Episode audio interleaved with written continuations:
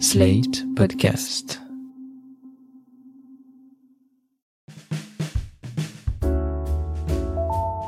Bonjour et bienvenue dans Ami, le podcast où après des semaines de romance, on va enfin donner du sexe à Anaïs.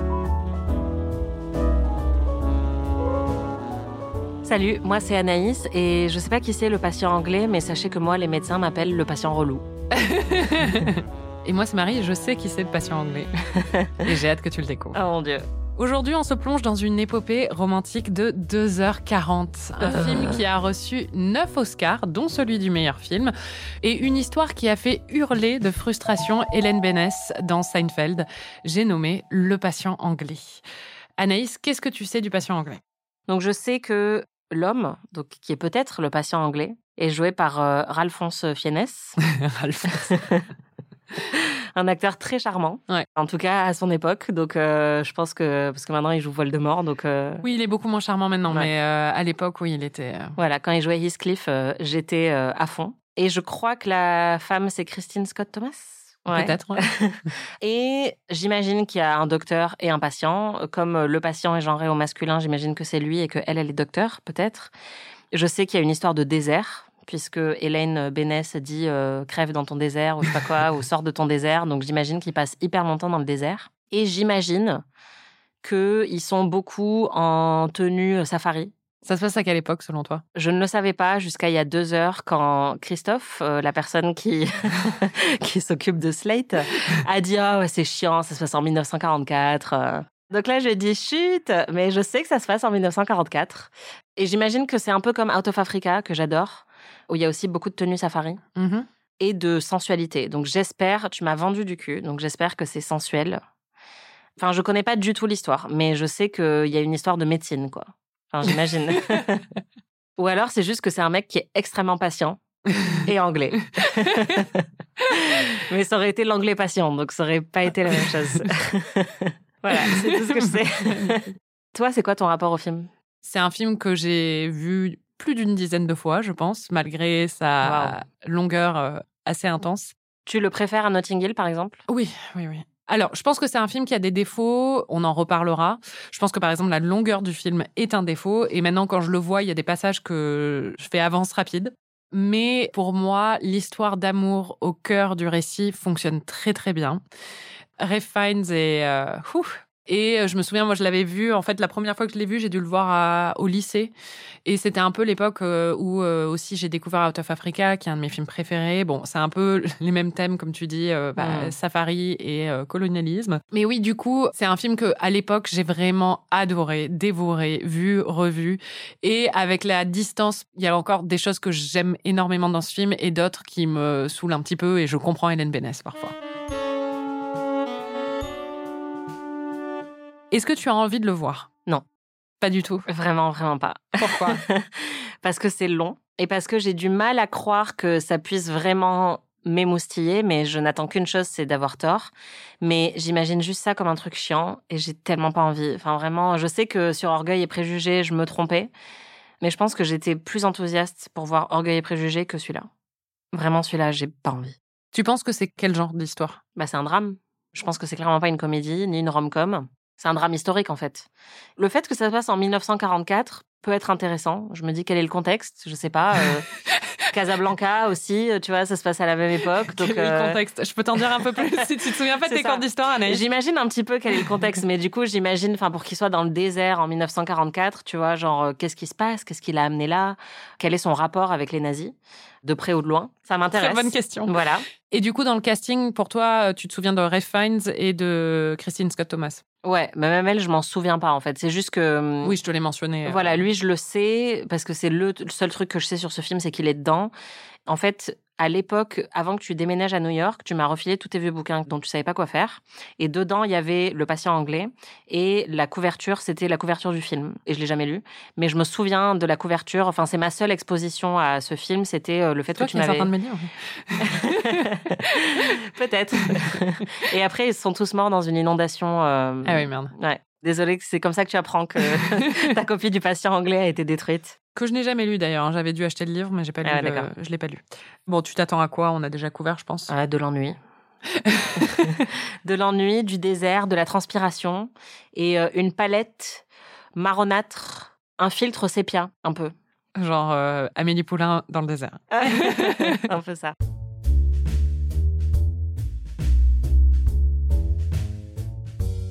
La petite tradition, tu vas regarder le poster et me dire euh, si tu découvres d'autres choses. C'est Juliette Binoche. oui. Donc c'est elle l'héroïne du. Mais oui, attends. bon, donc en gros, c'est Juliette Binoche, Ralphonse. Après, c'est l'affiche française. C'est ça qu'il faut garder en tête aussi. Mhm. Et, Et- après, derrière, on voit un couple qui s'embrasse, mais on voit pas qui il embrasse. Ou peut-être qu'il y a un triangle amoureux aussi. Et il y a Willem Dafoe. Hmm. Bon, le casting me plaît. Juliette Binoche, c'est vrai que je l'ai su à un moment qu'elle était dedans. Bah, elle a été oscarisée pour le rôle. C'est ça. Et après, je l'ai déçu. D'une manière ou d'une autre. Lui, il a l'air extrêmement sexy sur cette photo. Oui. Même Voldemort n'a pas pu enlever. Enfin, pour moi, ça. Fiennes, c'est pour ça aussi que ce film a été vu et revu par euh, mon moi d'autres fois, euh, de nombreuses fois. C'est que Ralph Fiennes dans ce film, c'est un de mes idéaux euh, masculins euh, Ouais. pour toujours. Quoi. Ouais, non, là, clairement, il a les yeux un peu plissés par le soleil, il a un peu la barbe de 4 jours, il a une chemise un peu, genre, un peu lâche, quoi. Il a l'air un peu torturé, ça me plaît. Ça te donne plus envie de le voir là ou pas? Un peu plus. Bah déjà, je me dis, s'il y a un baiser fougueux sur l'affiche et un regard fougueux sur l'affiche, ça veut dire que c'est fougueux, plus que ce que j'ai vu pour l'instant. Donc euh, peut-être que ça va tenir la promesse que tu m'as faite. Donc euh, je suis contente. Et Willem Dafoe, je suis contente. Selon moi, c'est de tous les films que tu as vus pour l'instant, mais c'est pas très difficile vu que Notting Hill et You've. Got Mail, c'était vraiment pas sexy. C'est le film le plus sexy. Si on compare aux trois que j'ai vus précédemment, ça m'étonne pas. Après, sur la liste globale, c'est un des plus sexy. Oui, oui, oui. Ok. Bon, bah, du coup, j'ai hâte, même si 2h40, putain, ça me fait chier. Très bien. On va voir ça. En vrai, franchement, plus j'en parle, c'est un très beau film. ça, a été très euh, moqué en fait, et je pense que le truc de Seinfeld a, a participé à ça et tout ça. Mais vraiment, moi là maintenant, il me lasse par certains aspects parce que je l'ai vu et revu tellement de fois et que ça dure 2h40. Mais oh, qu'est-ce que c'est beau. Mon point de référence, Out of Africa, place la barre très haut parce que c'est vraiment un film que j'adore. Mais oui, si c'est un peu comme ça, euh, ça me convient. Et ben voilà, on va aller voir euh, le patient anglais. Let's go. They found him in the desert, a man with no name. I think I was a pilot. and no country. Anybody remotely foreign is suddenly a spy. A man they called the English patient. Why you said to tell to keep me alive? Because I'm a nurse. Anaïs, tu as vu le patient anglais. Qu'as-tu pensé du film? J'ai vu le patient anglais et j'ai perdu patience devant le patient anglais. J'ai trouvé que c'était plutôt bien. C'est bon, mais c'est long. Eh ben, on va t'entendre à la toute fin du film sur euh, tes propos de conclusion qui étaient euh, assez éloquents. Très bien. Très bien, quoi. Ok. ok, vu. J'accuse réception de ce film.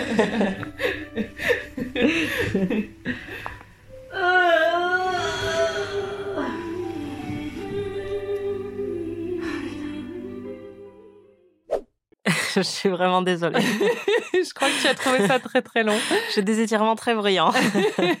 Mais c'était douloureux, visiblement. On va l'entendre. euh, tu as trouvé ça très long. Même, tu as même trouvé ça très long dès le générique. Je l'ai pas mis dans les extraits, mais déjà, tu étais là. Le générique est long. Oui, ben, je me suis dit, euh, c'est, je comprends en fait. si on met déjà 8 minutes pour arriver au début du film, euh, clairement, on est mal parti, quoi. Et tout le reste du film, en fait, tu as eu des moments de réalisation, de prise de conscience où tu te rendais compte que tu en avais encore un peu pour longtemps. Ça a été difficile. C'est quand même un peu déprimant qu'on en soit qu'à la moitié. Hein. Comment? Ça me déprime un peu qu'on en soit qu'à la moitié quand même. Bah Genre, c'est bien, mais c'est pas bien à ce point. ouais, c'est le problème de ce film. J'en peux plus. Putain, il reste encore 50 minutes. Bon. C'est bien de danser, mais Ah oui, c'était un très long film. Faut y aller, les gars.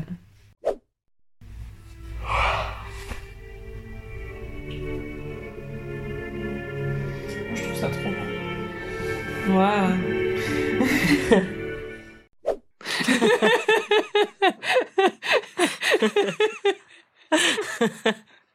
Notre relation résumée en, en un seul extrait. Mais ça s'est pas arrêté là.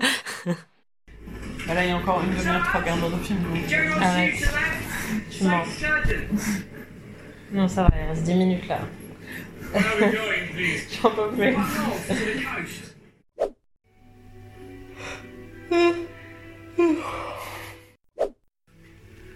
C'est beaucoup, hein go anywhere.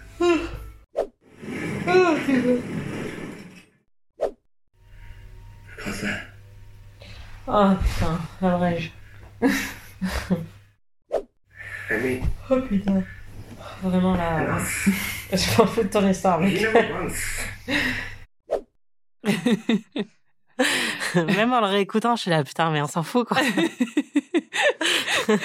Euh, Ça en est arrivé à un point où tu avais même envie d'être le patient anglais. Tu enviais sa position alors que c'est un homme mourant, un grand brûlé, mais qui a au moins la chance de ne pas être face à ce film de 2h40 visiblement. Bah surtout, il est dans un lit. J'étais très fatiguée. J'avais qu'une seule envie, c'était d'être dans mon lit. je vais être comme lui, je vais être dans un lit tranquille, qu'on me donne du lait condensé et qu'on me laisse dormir. Et discuter avec William Dafoe pendant que je dors. Ah putain, quel enfer. Tu comprends Hélène Bénès maintenant? Dans Seinfeld, elle hurle à l'écran. euh, I can't do this anymore. I can't. It's too long. Quit telling your stupid story about the stupid desert and just die already. Die! Meurs, meurs, meurs.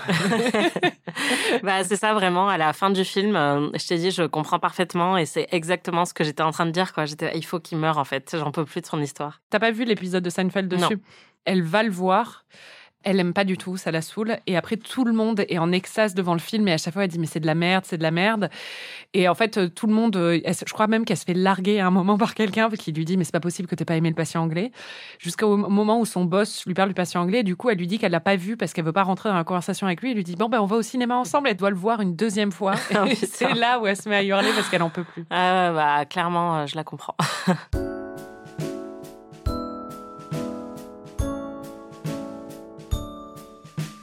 Est-ce que tu peux résumer ce film de 2h40 en 30 secondes?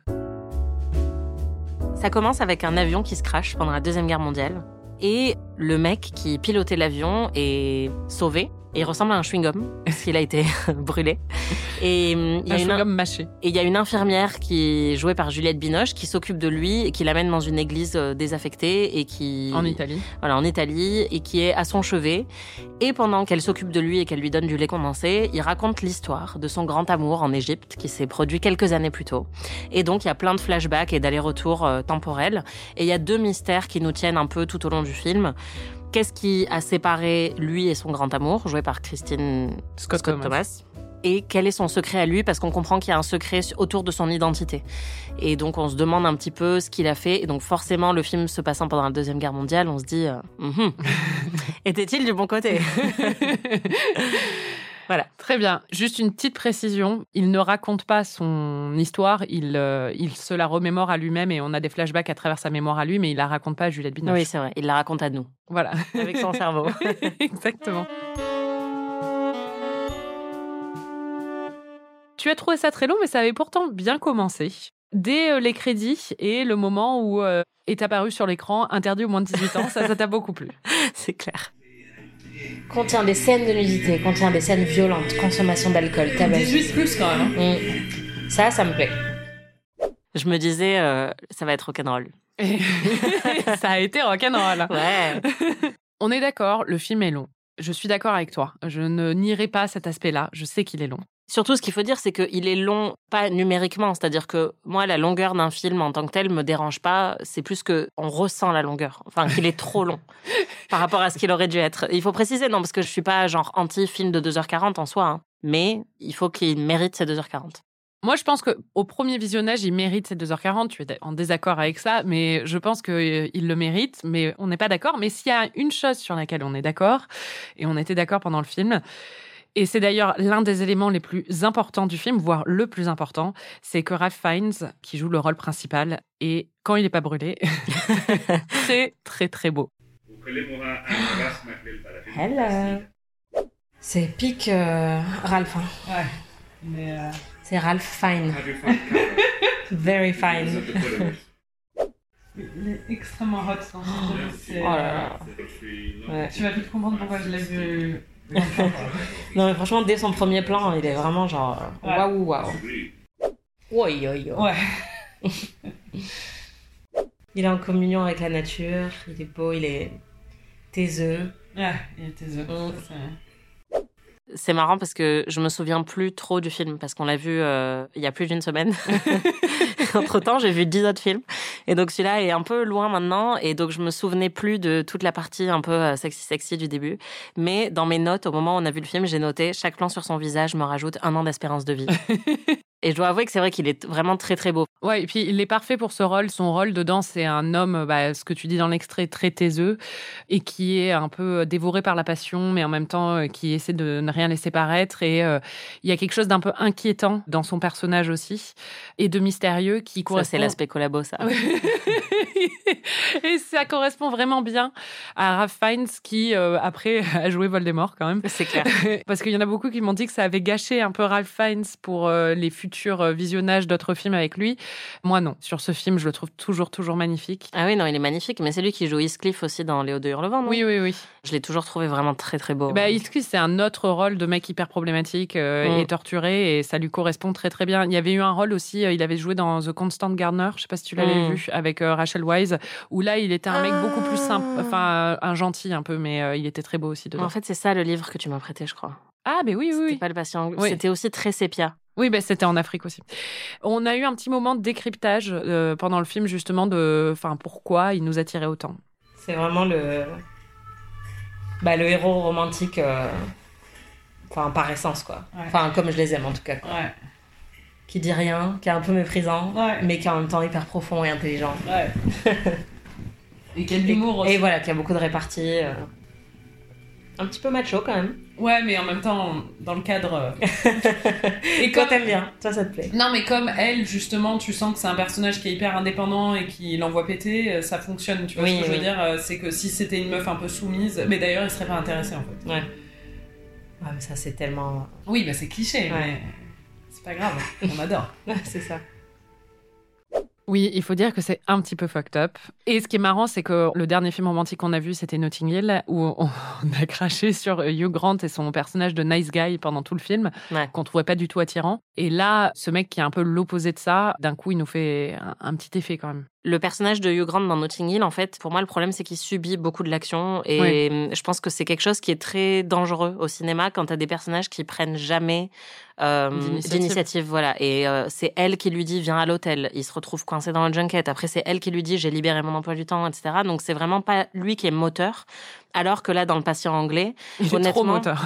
Ouais, bah en fait, en tout cas, le côté macho, moi, me, me dérange un petit peu. En tout cas, je trouve pas ça très attirant, même si je pense que ça vient appuyer sur un bouton euh, qui, maintenant, je pense, fait partie de notre ADN, tellement ça a été construit Oui, dans la culture euh, populaire. totalement. ouais. Voilà, c'est ça. Mais c'est pas le truc que je trouve forcément attirant. Par contre, ce que je trouve attirant, c'est l'initiative. C'est-à-dire que c'est lui qui va hum, danser avec elle. euh, C'est lui qui prend le l'initiative de passer sa main dans ses cheveux, alors que, enfin, tu te dis, c'est un petit peu risqué de le faire à ce moment-là.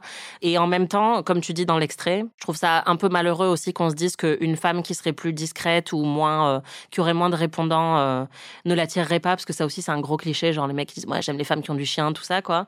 Mais en même temps, c'est vrai que ça fonctionne bien la dynamique entre les deux parce que lui est moteur, mais elle aussi en fait. Enfin, ils se répondent bien quoi. Parce que c'est elle qui va le voir aussi pour la première scène de sexe. Oui, et puis en fait, il est moteur et il est macho, c'est sûr. Après, bon, c'est un mec des années 40, hein, donc, euh, Mm. et un explorateur en Égypte, donc euh, avec tout ce que ça charrie euh, comme, euh, enfin, aussi clichés coloniaux et des choses comme ça.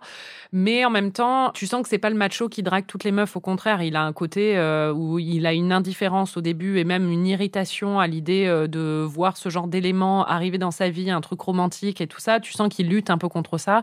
Et ça, c'est très cliché aussi, mais très romantique. Et très sexy, le fait que c'est un peu malgré lui qu'il est euh, complètement attiré par cette meuf et qu'il peut pas s'en empêcher. Et il a des moments même de rejet par rapport à elle. Et quand elle va le rejoindre justement pour euh, la première fois où ils couchent ensemble, c'est elle qui le rejoint parce qu'il a un peu jeté en, en l'appelant par son nom de femme mariée alors qu'ils avaient passé un moment assez intime avant.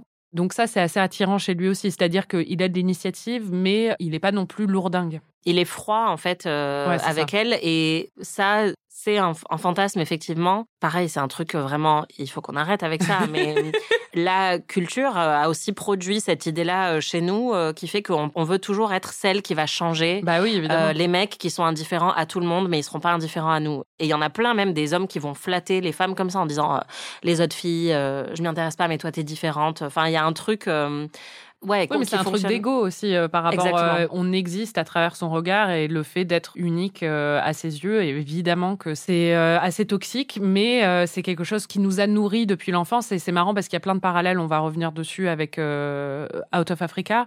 Et c'en est un aussi. C'est-à-dire que le personnage de Dennis dans Out of Africa, le personnage joué par Robert Redford, il est beaucoup plus droit et moral que celui joué par Fiennes ici. Mais il a cet aspect-là de grande autonomie, indépendance, qui ne veut surtout pas être attaché à une femme. Et elle va pas forcément le changer jusqu'au bout, mais il lui dit euh, cette phrase, la phrase la plus romantique dans Out of Africa, c'est quand il lui dit euh, T'as gâché ça pour moi, le fait d'être seul. Et ça, c'est hyper. Ça, euh, c'est notre rêve. mais. Gâcher la solitude de quelqu'un.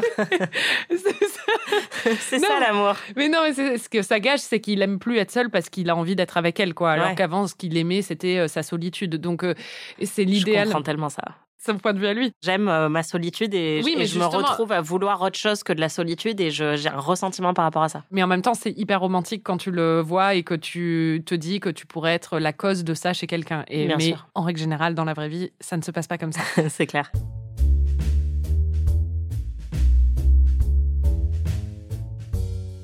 On va revenir au film. Tu l'as dit, le film est long. Et l'une des raisons pour lesquelles il est si long, c'est qu'il raconte deux histoires en parallèle. Et il raconte donc l'histoire de Juliette Binoche, qui est une infirmière canadienne basée en Italie et qui s'occupe du patient anglais, donc euh, qui est joué par Ralph Fiennes, qui n'est pas vraiment anglais, qui est hongrois, mais elle ne le sait pas. Elle-même va avoir une histoire d'amour parallèle qui est hyper chiante, moi je trouve. Avec Navin Andrews, oui, qui voilà. jouait Saïd dans Lost. Je l'aime trop. Et de l'autre côté, donc, tu as les flashbacks avec euh, le personnage de Ralph Fiennes, le comte Almachi, et Catherine Clifton, qui est jouée par la magnifique, la parfaite Christine Scott Thomas. Est-ce que tu as une préférence entre ces deux histoires? Clairement, j'aurais pu me passer de Juliette Binoche euh, On est d'accord. au chevet de Mr. Chewing-Gum, quoi. Enfin, Ouais, on est d'accord. C'est pas très intéressant et c'est vrai que sur le premier visionnage, euh, t'en as besoin pour que ça rythme et tout. En fait, euh, moi, je pensais que c'était une histoire linéaire euh, parce que je connaissais rien de l'histoire avant de voir le film. Et tu comprends là le côté romanesque, quoi, où ils sont, ils font un peu des allers-retours, enfin, tu vois, avec le personnage et son histoire euh, du passé.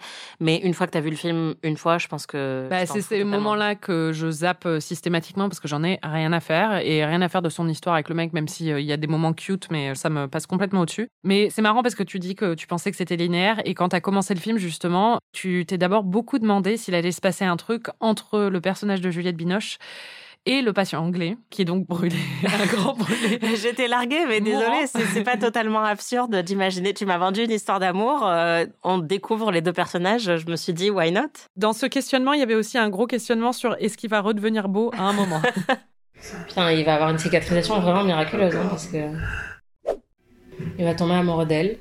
Ouais, Et sa femme, c'était Christine Scott Thomas, et elle va revenir, et ça va foutre la merde. d'accord. Je sais pas. Moi, j'essaye de. d'imaginer. euh. Oh, il est affreux. Et pourtant, Mm, il va s'en passer des choses dans ce lit. mon dieu. Mais j'ai du mal à croire qu'il puisse redevenir sexy. Hein. Je doute. Bah, tu commences, le mec, on dirait que quelqu'un lui a marché dessus. Tu te dis à quel moment il va réussir à retrouver sa peau normale? Mais t'es arrivé quand même à trouver de la romance euh, dans leurs échanges. On va l'entendre, euh, surtout dans leur situation de vie, parce que, bah, je sais pas. Bah, J'espérais, mais tu m'as dit il va se passer des choses dans ce lit. Donc moi, je me Oui, suis bon, dit ok, il va y avoir. euh, et après, il y a un plan de Juliette Binoche en train de se doucher toute nue. Donc je me suis dit clairement, c'est là qu'il va y avoir la romance et le sexe que tu m'avais vendu, tu vois. Ça, déjà, c'est romantique. Oh, j'adore. Qu'est-ce qui est romantique Le fait qu'ils doivent partager une maison juste tous les deux, isolés, et qu'il y a juste un petit interstice par lequel ils peuvent s'apercevoir, tu vois. J'adore. J'ai passé beaucoup trop de temps en classe verte et colonie de vacances à imaginer. euh, Je veux savoir ce que tu imaginais en classe verte en colonie de vacances, Anaïs. Mais non, mais je pense que c'est vraiment euh, le truc euh, quand t'as un crush et t'espères euh, un peu. Peut-être que c'est que moi, hein, mais moi, quand j'avais des crushs, surtout quand j'étais plus jeune, chaque fois que je pouvais l'apercevoir dans le couloir du collège ou un truc comme ça, Oui, bah tu vois, t'as le cœur qui bat et où tu te dis même, ah bah à la récré, je vais le voir ou, ou ah, on a les mêmes horaires euh, tel jour et enfin, je le croise jamais sauf le lundi. Et là, tu penses un peu à ça aussi? Ouais, mais enfin, enfin bon, le truc, c'est que là, elle le nettoie au gant euh, trois fois par jour, donc elle est en train d'essayer C'est de ça, le mais moi croiser. je ne savais pas ça. C'est que le début. moi je me suis dit, s'il faut, sa peau va redevenir normale en deux semaines. Et après, waouh, ils vont trop tomber amoureux, quoi. Bon, tu t'es vite fait une raison, ceci dit. Donc toi, tu penses qu'il va guérir et il va se passer un truc entre eux, entre eux? Bah là, du coup, si tu me dis ça, non. Donc ça veut dire qu'en fait, on va juste le voir en flashback. Beau. Et là, il est moche pour toujours. Ou alors, ils vont juste euh, coucher alors que lui, il est moche. Mais après, on va quand même voir les flashbacks de lui quand il était beau. Et ils l'ont pas mis moche. Et bah, il est beau sur la couverture, donc euh, ce serait vraiment dégueulasse si pendant tout le film il ressemble à ça, alors que sur la couverture, on t'a mis euh, Ralph au top de sa forme, tu vois. Du coup, il va vraiment rien se passer avec Juliette Binoche. J'ai été totalement trompée en fait. Ouais, il se passe déjà un peu quelque chose. hein. Ouais, mais, c'est pas ça qu'on veut. Moi, j'imaginais déjà qu'elle allait lui tailler des pipes alors qu'il était à, moi- à moitié brûlé. Je sais pas, tu m'as dit euh, moins de 18 ans. Ah, mais ce qui était marrant, c'est que. Je sais pas, moi vraiment, vous avez entendu la même chose que moi. Hein. Marie, ça fait trois semaines qu'elle me dit, tu vas voir, le patient anglais, il y a du cul, quoi. mais non, mais il y en a un peu. Par rapport aux autres que je t'ai montré, il y a beaucoup vrai. plus de cul. Hein. euh. C'est vrai. Bon, euh, Mais du coup, moi, je suis Anaïs, partie loin dans mon imagination.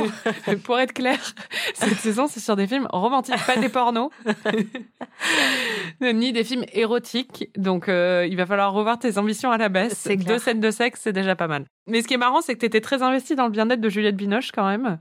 Euh, Ah, je m'en souviens plus. tu te sentais un peu mal pour elle? La vie de merde, quoi. tu joues à la marelle toute seule en 1944. Dans un monastère en clair, Italie. avec un mec tout cramé qui ressemble à un vieux sparadrap. Bon résumé. ouais. Et t'étais très investie en particulier dans son bien-être sexuel. Tu voulais vraiment qu'elle ken, en fait. bah ouais. Moi, je veux juste que Juliette Binoche, elle a un peu de cul dans sa vie, quoi. Je suis sûre que Juliette Binoche, elle a un peu de cul dans sa vie. Bah oui, bah le truc c'est que tu commences le film, elle perd euh, sa meilleure pote euh, de la guerre et son mec. Donc moi je voulais juste que elle ait un rebound quoi. Bah oui, et Mm. elle en a un. Et elle en a un. Mais l'action se passe vraiment dans les flashbacks avec Ralph Fiennes qui est fine et qui est jeune Et qui a toute sa peau. et voilà et qui n'est pas brûlé. Est-ce que tu peux décrire la rencontre et les premières scènes entre le comte Almachi, donc le personnage de Ralph Fiennes, et Catherine Clifton, le personnage de Christine Scott Thomas? Alors la rencontre, je m'en souviens même plus. Ok, bon, bah, Mais c'est dans le désert, non? Oui, elle arrive avec son mari Oui. qui est joué par Colin Firth. Oui. Ils arrivent en avion. Firth? voilà.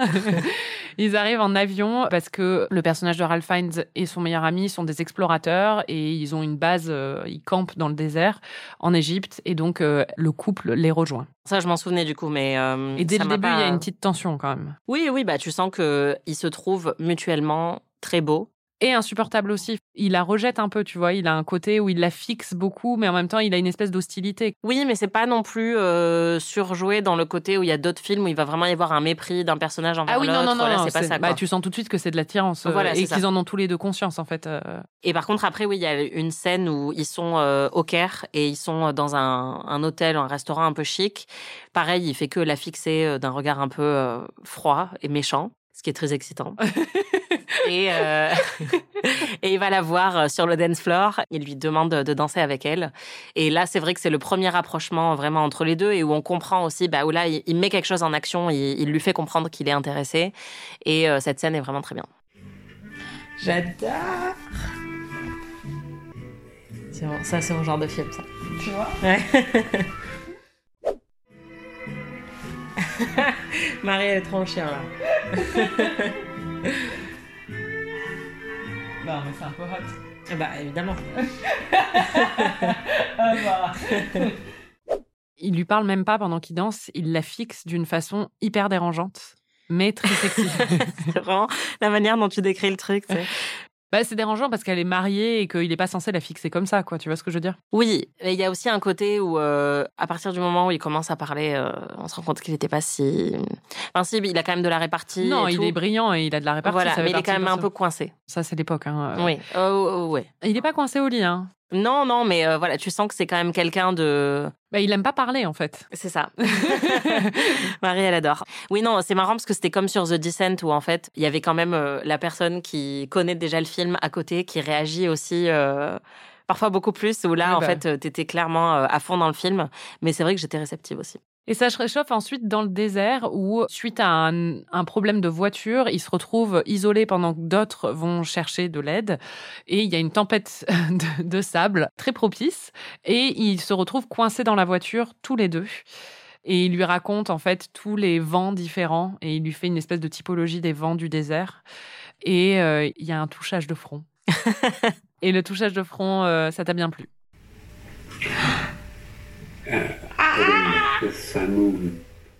Il m'en fallait peu, hein, visiblement.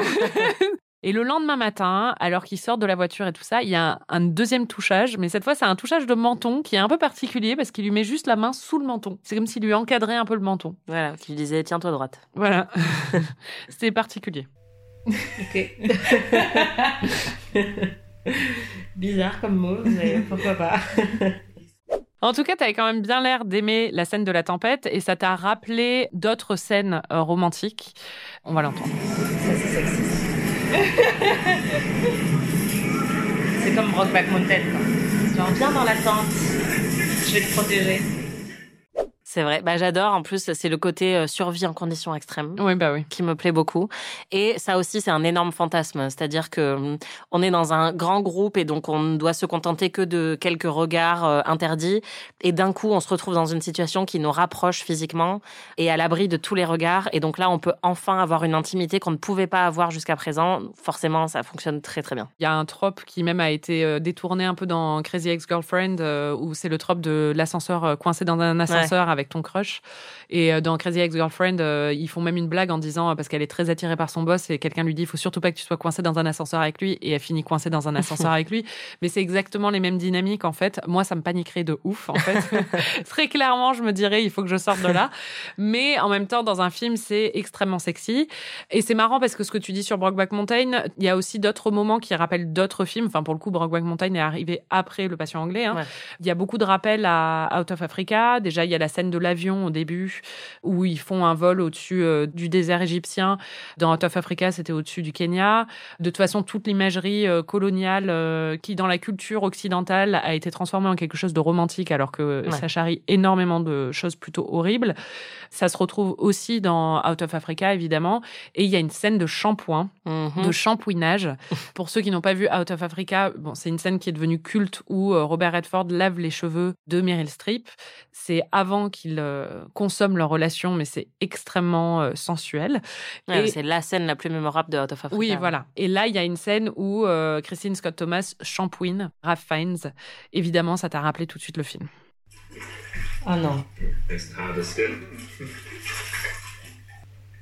Mais non. J'ai failli dire est-ce qu'il va y avoir une scène de shampoing, mais pour rigoler? Et il y a vraiment une scène de shampoing? À un moment, quand on regardait le film, tu m'as dit qu'il n'y avait pas eu un gros renouvellement, en fait, dans les images. Ce que tu as dit précisément, je l'ai noté. pas tant de nouvelles images romantiques que ça. Qu'est-ce que tu veux dire par là, Anaïs? Il y a la scène de la baignoire, il y a la scène du shampoing. Et je pense que c'est une réflexion que j'ai beaucoup eue après avoir vu Portrait de la jeune fille en feu. Le film était lui-même une réflexion sur ça. Et c'est bah, l'histoire d'une, d'une peintre qui peint une autre femme. Et donc, il y a vraiment euh, une réflexion sur le regard et comment on montre, en fait, et comment on représente le désir. Et est-ce qu'on peut le représenter différemment? Est-ce qu'on peut montrer le désir d'une manière qui n'a pas déjà été faite? Il y a des tentatives dans Portrait de la jeune fille en feu de montrer des images qu'on n'a jamais vues auparavant. Évidemment, j'ai pas du tout ta connaissance extensive euh, sur le genre de la romance au cinéma, mais j'ai l'impression qu'il y a quand même souvent les mêmes images qui reviennent et qui nous ont beaucoup nous construites aussi. C'est ça va être euh, la plage euh, ou euh, sur un pont ou euh, tu vois une balade nocturne, euh, des trucs comme ça, le shampoing ou la baignoire, enfin le fait de prendre un bain ensemble, etc. Oui, il y a des tropes, en fait, euh, comme dans tous les genres. C'est une des raisons pour lesquelles les gens adorent les films romantiques aussi, c'est que tu sais euh, dans quoi tu t'engages quand tu vas voir un film romantique et tu sais ce que ça va déclencher chez toi. Et du coup, voir des moments comme ça, bah, ce que tu dis sur la voiture, se retrouver coincé avec quelqu'un.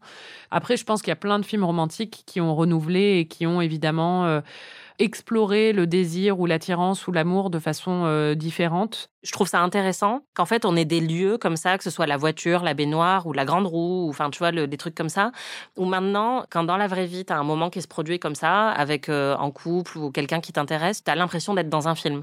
Parce que c'est des trucs qui ont vraiment euh, intégré notre, euh, notre imaginaire collectif.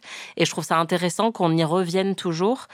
Et euh, ouais, je me faisais la réflexion, je me disais, bah du coup, euh, j'ai pas vu exactement ça avec une tempête de sable, tout ça, mais j'ai déjà vu une scène euh, romantique dans une voiture. Oui, et, oui. et au fil du film, c'est vrai que je me disais, oui, en fait, euh, il y a beaucoup de choses comme ça que j'ai l'impression d'avoir déjà vu décliner de plein de manières ailleurs.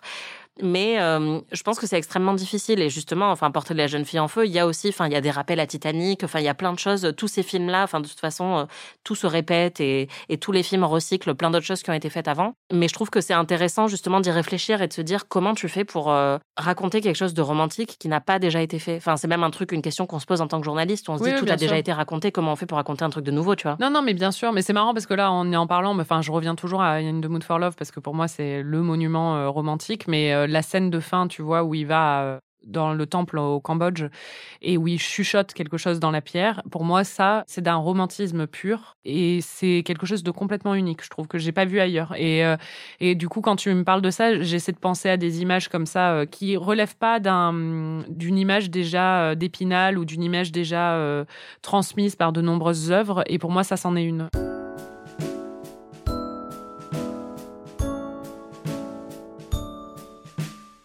Bon, je t'avais promis de la passion quand même. Et tu en as eu. Oui. Ah ah Kinky. Yes Enfin de la passion. Ah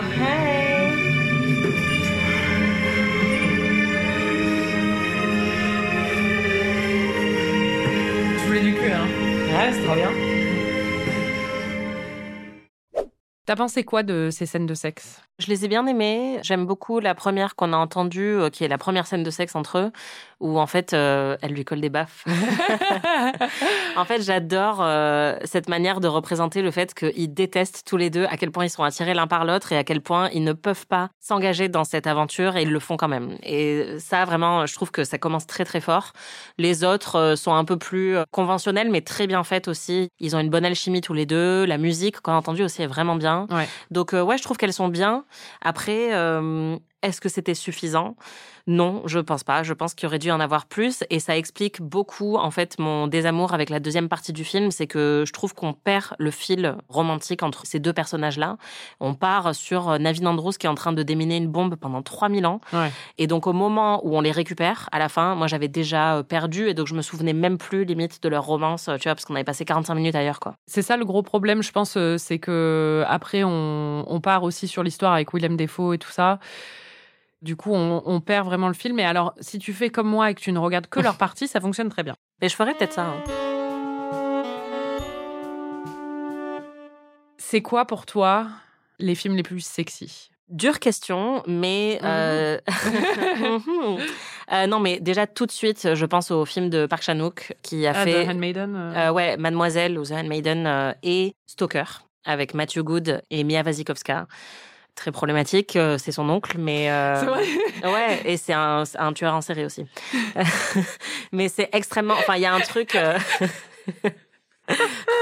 Je sais pas si c'est vraiment son oncle, mais il se fait appeler son oncle ou un truc comme ça. Enfin, Ouais, je me souviens plus, mais et il est aussi, enfin, il a le double de son âge. Enfin bref, il y a rien qui va, mais c'est Matthew Good et il est trop sexy. Et Park Chan Wook, c'est le maître du thriller sensuel, érotique, très dérangeant. Take This Waltz, dont on a déjà parlé de Sarah Paulet, qui est vraiment un de mes films préférés, tout genre confondu, avec Luke Kirby, Seth Rogen, Michelle Williams. Si vous n'avez pas vu ce film, regardez-le. C'est mon film romantique euh, préféré, je pense, avec Portrait de la jeune fille en feu.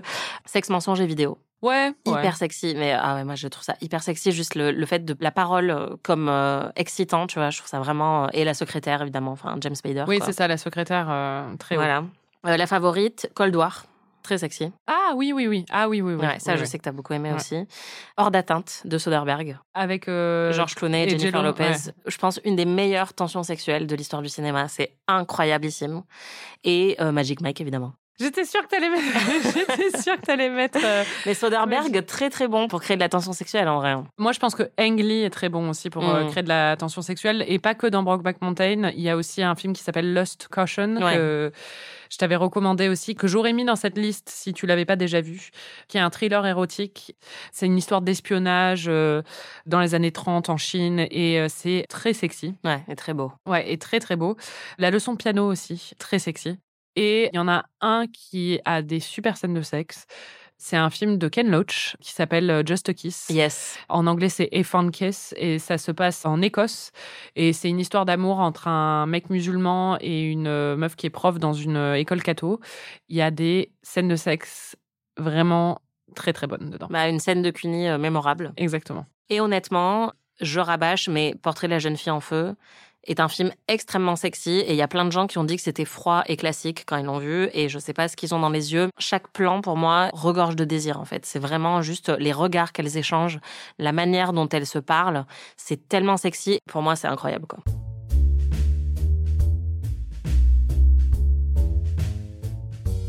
Faut parler de la sous-intrigue avec William Defoe, Malheureusement, puisqu'il le faut. il le Dafoe. Ah, elle est marrante. William Defoe, dedans, il joue un mec qui n'a plus de pouce. C'est ça. C'est toute son intrigue. Et C'est alors, ça, le mec. son il- identité. Il faudrait qu'on fasse un post BuzzFeed euh, pour tous ceux qui ont déjà pas eu de pouce. c'est sa croix, quoi. Enfin, tu sens clair. que vraiment, euh, c'est le pire truc qui lui soit jamais arrivé, c'est de perdre ses deux pouces. Et t'as un peu envie de lui dire, il a envie de tuer tout le monde à cause de ses deux pouces qui se sont perdus. un espion allemand lui a coupé ses pouces. Ok, c'est pas cool. Mais ensuite, il décide de tuer le mec qui lui a coupé ses pouces, le mec qui était à côté du mec qui lui a coupé ses pouces. En fait, il veut vraiment éliminer tous les gens qui ont été en proximité plus ou moins immédiate avec ses pouces. C'est le John Wick des pouces. C'est ça. c'est exactement ça. Et donc, au bout d'un moment, c'est un peu pénible. Et surtout, ce qui est trop drôle, c'est qu'il passe tout le film à montrer ses mains, à dire regardez ce qu'on m'a fait. Et en fait, j'ai mis 45 minutes à comprendre qu'il avait plus de pouces parce que vraiment, t'étais là, bah, qu'est-ce qu'on t'a fait en fait Il a plus de pouces? Ouais, je sais pas, ses mains sont un peu genre. euh, Ouais, parce qu'il arrête pas de dire on m'a fait ça, mais ses mains, elles ont l'air normales. Mais il est horrible, lui. Mais oui. Mais on s'en fout de tes pouces, quoi. Enfin, c'est bon, euh, il te reste encore 8 doigts. Non, mais. c'est pas la fin du monde. Tout l'autre, il est euh, mourant avec. euh, bah ouais, c'est clair. Ceci dit, c'est vrai que sans pouce, ça doit être difficile de faire des choses. Parce que. Bah, après, on a passé 5 minutes à essayer de se servir du thé sans pouce. Et c'est vrai que c'était compliqué. Donc bon, le pauvre, on le comprend, mais il est un peu chiant. Lié à cette sous-intrigue, il y a toute une autre sous-intrigue sur la trahison du comte Almachi, donc euh, le patient anglais qui n'est pas vraiment anglais, qui était hongrois. Et selon le personnage de William Defoe, c'est un traître qui a passé des informations aux Allemands et qui a trahi tous ses amis et ses proches et qui euh, a causé la perte des deux pouces euh, du mec. c'est ça. Et il dit aussi qu'il a causé la mort de Catherine euh, Clifton, donc sa maîtresse, et du mari de Catherine Clifton, dont on n'a pas beaucoup parlé parce qu'il est hyper chiant. Et donc il y a tout ce mystère où on se demande euh, Qu'est-ce qu'il a fait? Exactement. Ça t'a intrigué dès le début, parce que bon, c'est vrai que c'est la Seconde Guerre mondiale, donc euh, t'étais inquiète. Bah, j'étais sur mes gardes, quoi. Lui, lui, il joue un allemand, en fait. Non? Qui? Ralphonse. Il y a eu plusieurs moments aussi, euh, j'ai pas fait les extraits, mais où tu me disais, euh, mais est-ce qu'il est nazi? J'arrive pas à me concentrer, j'arrive pas. T'arrivais pas à profiter de l'histoire d'amour en te disant qu'il était peut-être euh, nazi, et du coup, au bout d'un moment, je t'ai rassurée sur le fait qu'il était juste un tout petit peu. Juste euh, à 5% nazi. voilà. Non, mais oui, j'avais peur que ce soit ça le plot twist parce que je pensais au film The Reader avec Kate Winslet où le plot twist c'est qu'elle a aussi Oui. contribué à la mort de plein, plein, plein, plein de gens pendant la Deuxième Guerre mondiale. Et donc tu te dis, en fait, j'ai regardé tout un film euh, romantique sur une nazie Euh, et c'est un peu perturbant. Et donc là, ouais, je me disais, si c'est ça le twist, je vais pas le supporter. Ouais, mais j'aurais pas aimé euh, ce film à ce point si Ouais. c'était vraiment ça. Mais euh, ça t'a vite saoulé quand même, ce mystère. J'aime pas les mystères.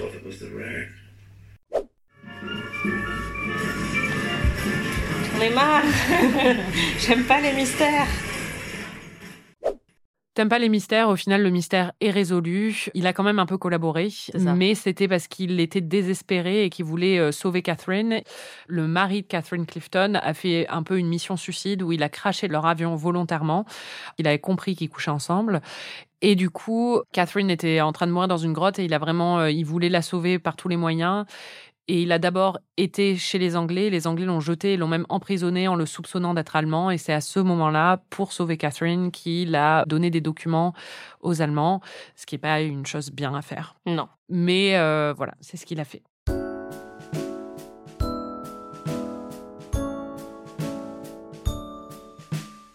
La mo- deuxième moitié du film, en général, t'as un peu gonflé, je pense. Oui, comme je l'ai dit, euh, le problème c'est que le film euh, s'éparpille entre les différentes euh, pistes qu'il a lancées et donc on perd ce qui faisait vraiment toute la saveur de la première partie qui est la tension sexuelle entre les deux personnages.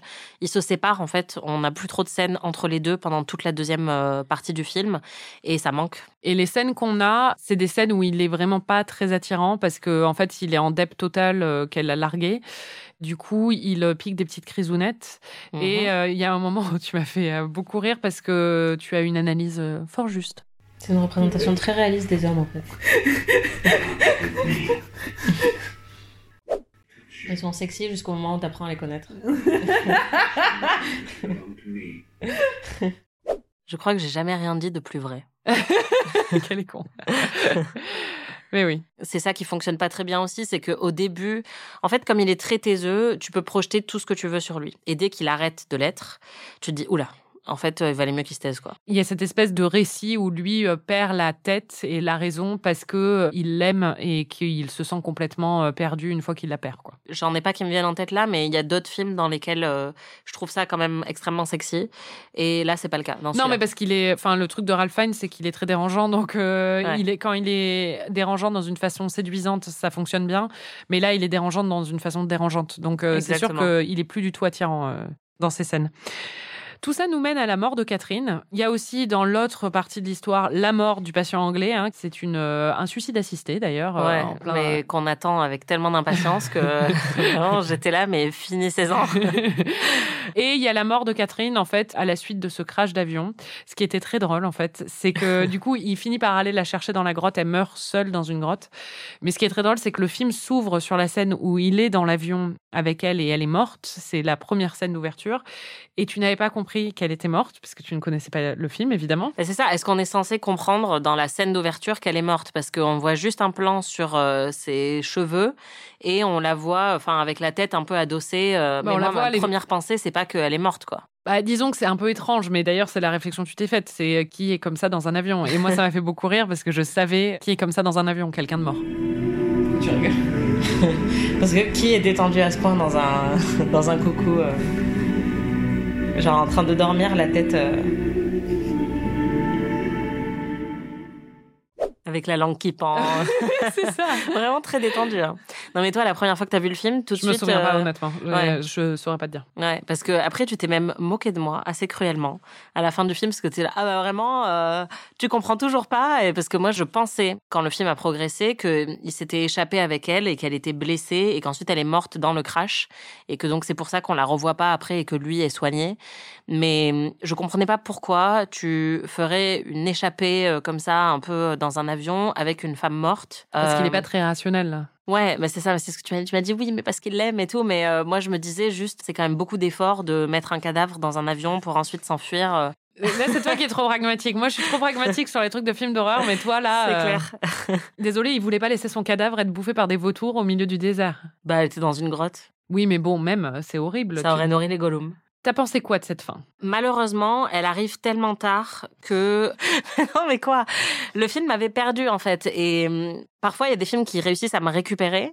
Tu vois, je suis pas non plus je pense de mauvaise volonté, enfin je pense que je suis bon public et si le film réussit à susciter une émotion même au bout de trois heures, pourquoi pas? Mais là en fait, j'avais tellement perdu le fil de leur amour et de leur passion, qui en plus c'est une passion qui du coup est plus une passion moi que j'ai vue comme sensuelle plus que romantique, c'est-à-dire qu'on les voit pas échanger vraiment énormément. Parce que ça dure plusieurs mois quand même. Et il y a un Ouais. moment où on comprend ça, qu'ils se voient régulièrement et tout ça, mais c'est vrai que c'est pas exploré par le film. Voilà, et donc on sent plus une passion physique entre les deux, 2, qui du coup pour moi justifiait moins le fait qu'il parcourt euh, le désert pendant euh, six jours aller-retour euh, et qu'il transporte le cadavre de son ex-plan cul en fait quoi. Et donc ça m'a pas raccroché et toi t'étais en larmes pendant la fin. Oui, bah, je pleure toujours à la fin. Et c'est vrai que moi, ça m'a pas ému. Je pense à la fois parce que j'étais impatiente, mais aussi parce que euh, je trouvais que ça collait pas forcément avec ce que j'avais vu avant. Je suis pas du tout euh, vexée ou quoi que ce soit parce que tu dis, parce que je le comprends. hein. Quand je vois le film, je trouve qu'il est trop long et Mm. euh, je lui vois plein de défauts, mais c'est vrai que cette fin m'émeut toujours, ceci dit. Mais je trouve ça relativement émouvant, mais disons que ça, non mais ça me serre pas le cœur, tu vois. C'est, on Oui, en oui. reparle un peu à chaque fois, mais c'est vrai qu'il y a d'autres fins tragiques de films romantiques comme Titanic où tu te dis, oh, Titanic, ça me fait pas du tout pleurer, j'en ai rien à faire. Mais euh, par contre, Out of Africa, là, je pleure toujours à chaudes larmes. Je l'ai vu dix mille fois, je pense, mais Mm. euh, je pleure toujours autant. Mais Titanic, vraiment. euh, pff, Bah après, ce qui est beau dans Titanic, c'est que c'est émancipateur, c'est-à-dire qu'au final, euh, je pleure pas pour la mort de Jack parce que, pareil, je m'en fiche un peu que Jack meure.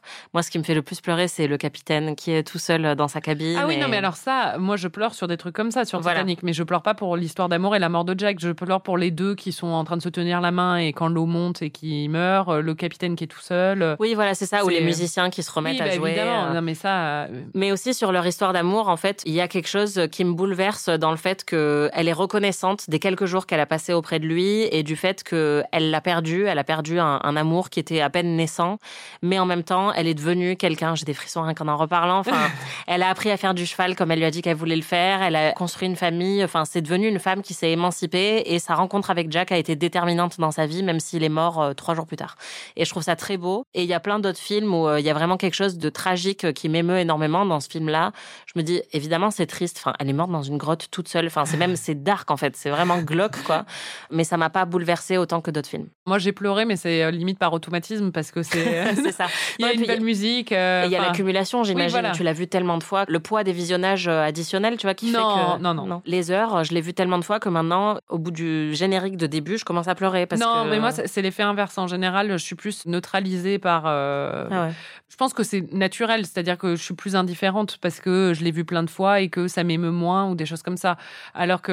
Non, c'est vraiment l'inverse. Ah ouais C'est comme Lady Bird, la première fois que je l'ai vu, j'ai pleuré euh, à la fin.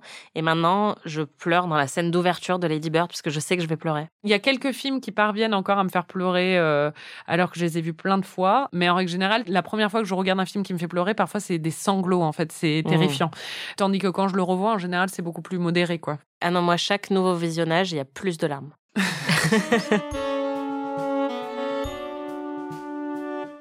Tu parles de Titanic. Je me suis demandé, en fait, parce que tu parlais tout le temps de la longueur du film, mais en fait, bon, tu l'as un peu expliqué. Mais Titanic, c'est 3h20 quand même. Moi, je trouve que Titanic, c'est beaucoup trop long. Je fais du fast-forward sur Titanic de plein, plein de scènes. C'est pas un film que j'adore, donc. euh, Mais euh, toi, bah, tu l'as vu trois fois au cinéma quand même. J'aime bien revoir les films, je suis un peu obsessionnelle. Et c'était sans doute ma première obsession cinématographique, parce que j'avais 7 ans. Et j'ai traîné mon père plusieurs fois au cinéma pour le revoir.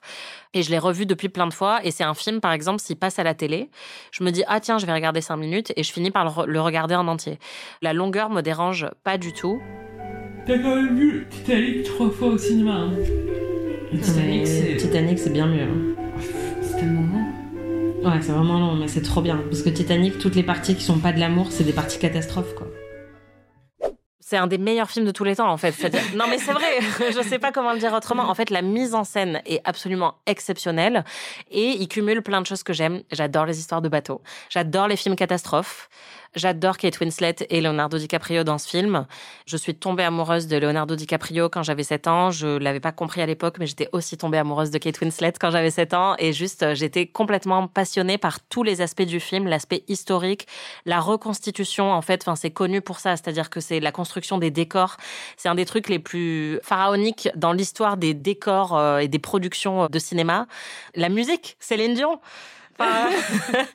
Tout est vraiment juste euh, parfait dans ce film et je pense que ouais quand je le revois euh, peut-être que j'avance deux trois scènes mais vraiment très peu. C'est une histoire de lutte des classes en plus. Enfin vraiment tout fonctionne hyper bien et c'est vrai qu'on peut faire le parallèle entre les deux genre la petite histoire dans la grande etc Non, non, mais, Mais, c'est pas ça. C'était plus sur la longueur parce que tu te plaignais tout le temps de la longueur. J'étais là, putain, un de tes films préférés, il fait 40 minutes de plus quand même. c'est vrai mais il y en a plein même que j'aime qui sont plus longs que le patient anglais mais euh, le patient anglais pour moi c'est plus qu'il y a des parties de- du film qui m'intéressent Oui, je suis d'accord. Il y a des problèmes de construction. Non, Ouais. mais je suis d'accord, je suis d'accord.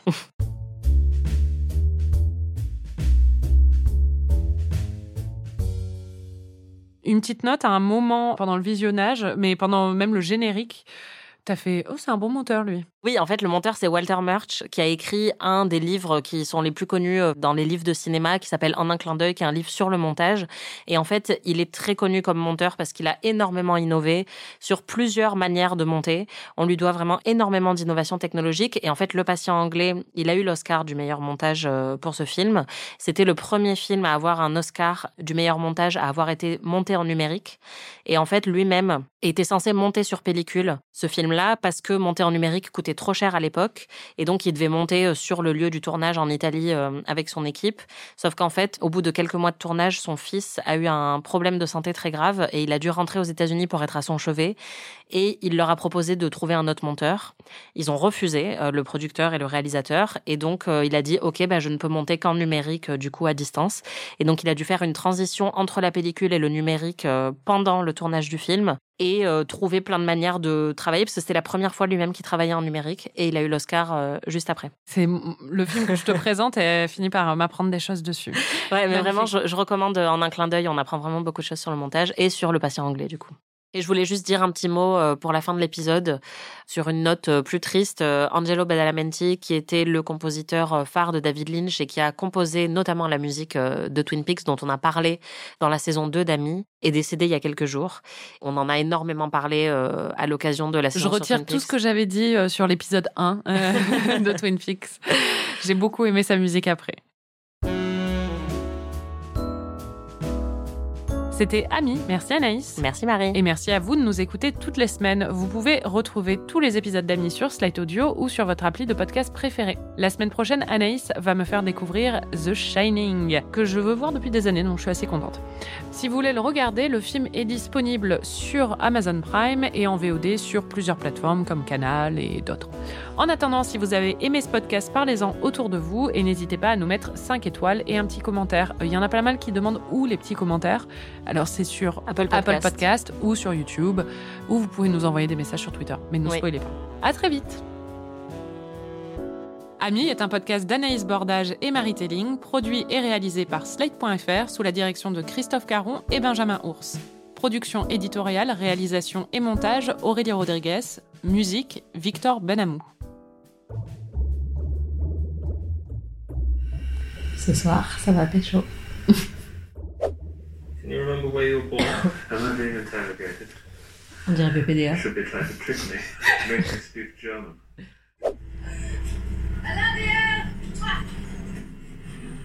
Elle va mourir la blonde.